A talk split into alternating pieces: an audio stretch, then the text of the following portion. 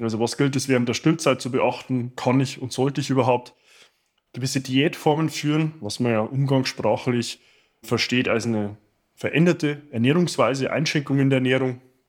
Das gilt es dann nach der Schwangerschaft zu beachten, auch in dem Kontext zu den entsprechenden Geburtmöglichkeiten, wie beispielsweise im Kaiserschnitt, wenn ich dann auch später wieder ins Training und die Bewegung finden will. Seinen eigenen Körper verstehen und sich dadurch im eigenen Körper wohlfühlen. Und das mit der eigenen Wunschfigur, ganz ohne physische Schmerzen oder mentaler Unzufriedenheit. Wünsche, die dir das ganzheitliche Verständnis über das System Körper mit all seinen Einflussfaktoren ermöglichen kann.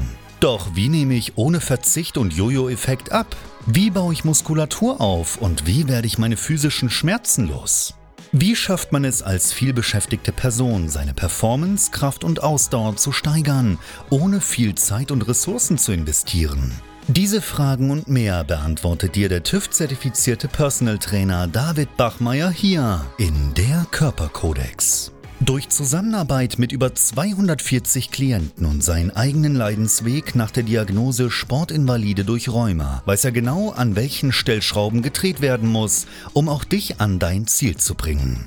Bevor es losgeht, noch ein kleiner Hinweis. In diesem Podcast geht es nicht um Krankheit, sondern um Gesundheit. Aus diesem Grund beinhaltet dieser Podcast in keiner Weise eine medizinische Beratung oder ersetzt diese in irgendeiner Weise.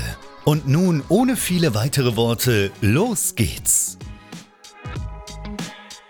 Heute spreche ich über das Thema Abnehmen nach der Schwangerschaft, was es während der Stillzeit zu beachten gilt, ob in diesem Kontext Diäten überhaupt sinnvoll sind, ob und inwiefern es Dinge auch nach den unterschiedlichen Formen der Geburt zu beachten gilt, vor allem hin zum Kaiserschnitt, und was es generell dann nach der Schwangerschaft zu beachten gilt.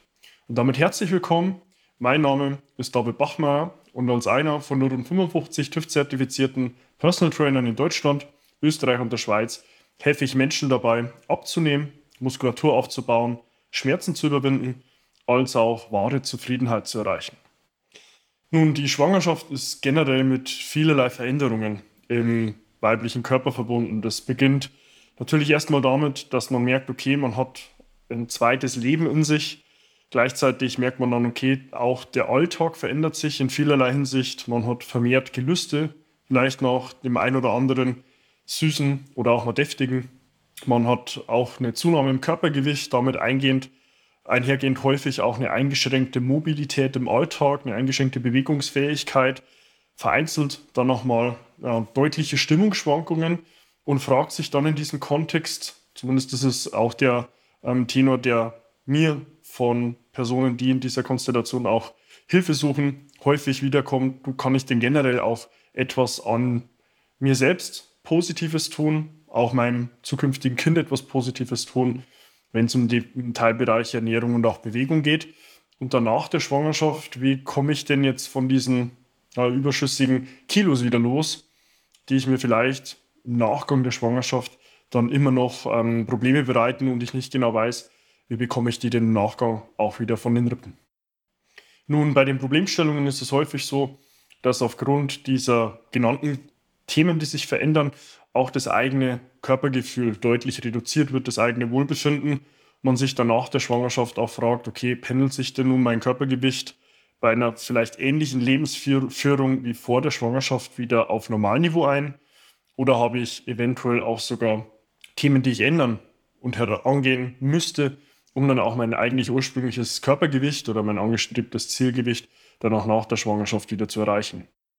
Genau dieses Wiedereinfinden in den gewohnten Lebensstil ist dann häufig auch eine Hürde, weil man es im Zeitverlauf, etwa ein halbes Jahr, vielleicht sogar einen Ticken länger, nicht mehr in der Form ähm, geführt hat, wie man es sich mal gewohnt war. Und jeder von uns kennt es selbst nur zu gut, wenn man mal eine gewisse Zeit lang Dinge hat schleifen lassen, fällt es häufig deutlich schwerer, da wieder reinzufinden zu diesem Anfangswiderstand, diese Anfangshürde zu überwinden.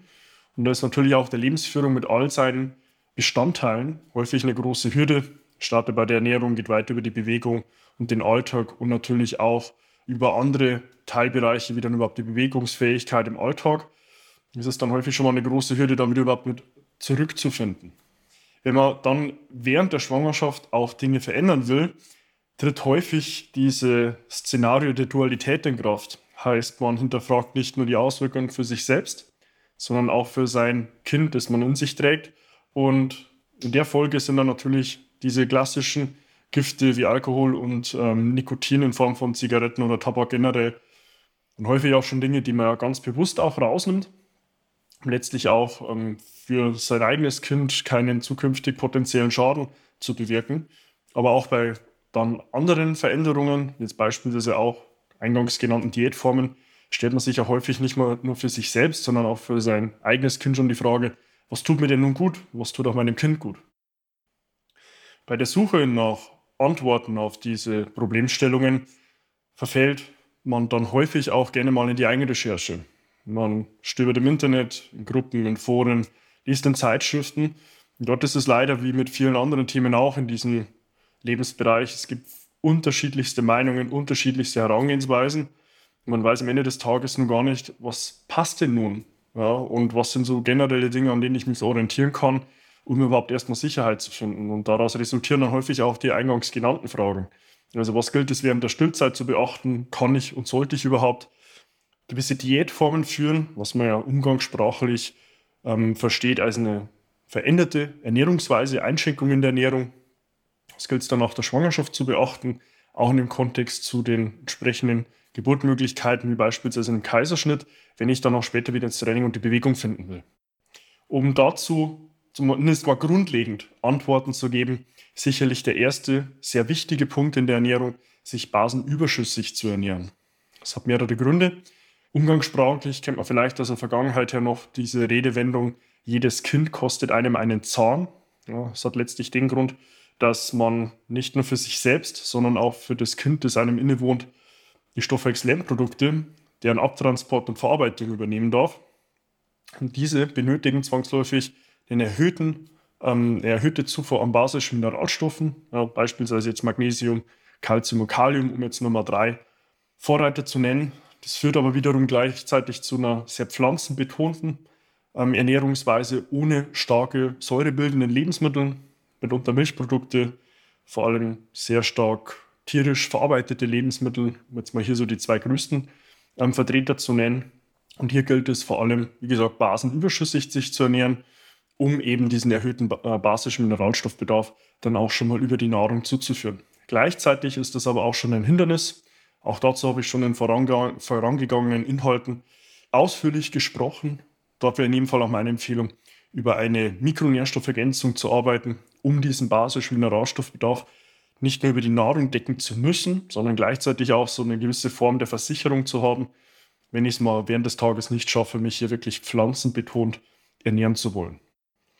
Zweite Empfehlung wäre sicherlich, die tägliche Bewegung so lange beizubehalten, wie es aufgrund der Schwangerschaft möglich ist. Heißt, so lange, wie ich auch in der Möglichkeit überhaupt bin, mich zu bewegen, diese Bewegung auch beizubehalten, um möglichst lange auch von diesen Vorteilen der Bewegung zu profitieren, verbesserte Sauerstoffsättigung, Blutumverteilung, auch alle Aspekte der Neurotransmitter, heißt Glücks- und ähm, Wohlbefindensbotenstoffe, die man dadurch ausstößt, solange es geht, zu nutzen und genießen zu können. Davon wird man nicht nur selbst, sondern auch das eigene Kind sehr profitieren. Die dritte Empfehlung besteht dann darin, wenn man sich während der, äh, der Schwangerschaft den Kopf zerbricht, ob man schon auch in Diäten starten kann, das bitte erst nach der Schwangerschaft gezielt anzugehen. Es hat mehrere Gründe. Diäten haben ja häufig auch dieses Anliegen, eine mögliche Gewichtszunahme, soweit es geht, zu reduzieren, als auch eine Gewichtsreduktion einzuleiten.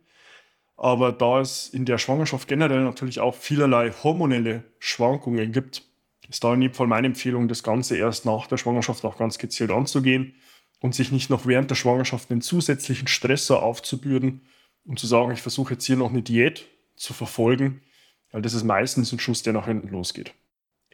Empfehlung Nummer vier ist dann in jedem Fall nach vor allem einem Kaiserschnitt der Wundheilung wirklich Zeit zu lassen. Ja, heißt vor allem hier, alles, was im Rumpf Arbeit benötigt, heißt schweres Heben, schweres Tragen, auch alles an Chorübungen wirklich sehr moderat, sehr bedacht anzugehen. Im ersten Schritt aber im ersten Fall mal natürlich diese Wundheilung wirklich komplett abschließen zu lassen, ehe man dann überhaupt gezielt wieder versucht, an der Körpermitte zu arbeiten.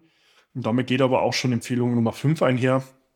Nach einer eventuellen Kaiserschnittgeburt auf jeden Fall versuchen, über beispielsweise eine Physiotherapie hier die Sensorik und auch die Sensomotorik in dem Unterkörper wiederherzustellen, weil ich auch hier häufig ähm, von meinem Gegenüber das Feedback erhalte, dass es sich anfühlt, wir hätten die, eine komplette Abtrennung zum Unterkörper, weil letztlich natürlich sehr viel Nervenendungen, sehr viele Nervenverbindungen über den Rumpf laufen. Wenn man hier von außen einen Eingriff vornimmt, ist es nicht unwahrscheinlich, dass hier langfristig dann auch die Sensormotorik im Unterkörper eingeschränkt wird. Und da ist in dem Fall meine Empfehlung, so früh es geht, schon daran zu arbeiten, dass dieser Zustand erstmal überhaupt nicht eintritt und falls er eingetreten sein sollte, man auch möglichst schnell dann schon gezielt angehen kann. Zusammenfassend lässt sich sagen, dass die Schwangerschaft ein hochindividuelles Thema ist, wo es in dem Fall immer gezielt auf die Person abzuwägen gilt, welche Dinge sind für mich überhaupt sinnvoll, in welcher Situation befinde ich mich. Dann aber auch diese körperlichen Veränderungen während der Schwangerschaft gerne mit Akzeptanz zu begegnen. Es ist ein unfassbares Geschenk, ein zukünftiges Leben in die Welt setzen zu dürfen. Und dort ist ein Zugang mit offenem Geist, offenem Herzen hinzu, ich bringe zukünftiges Leben in die Welt, ein nicht nur für sich selbst, sondern auch wieder in diesen Dualitätsgedanken für das zukünftige Kind, ein deutlich positiverer, wie es wenn ich sage, ich versuche mich während einer Schwangerschaft dann noch über eine Diät zu kasteien, zu versuchen, die Gewichtsreduktion so gering wie möglich zu halten, sondern diesem Prozess mit Akzeptanz zu begegnen.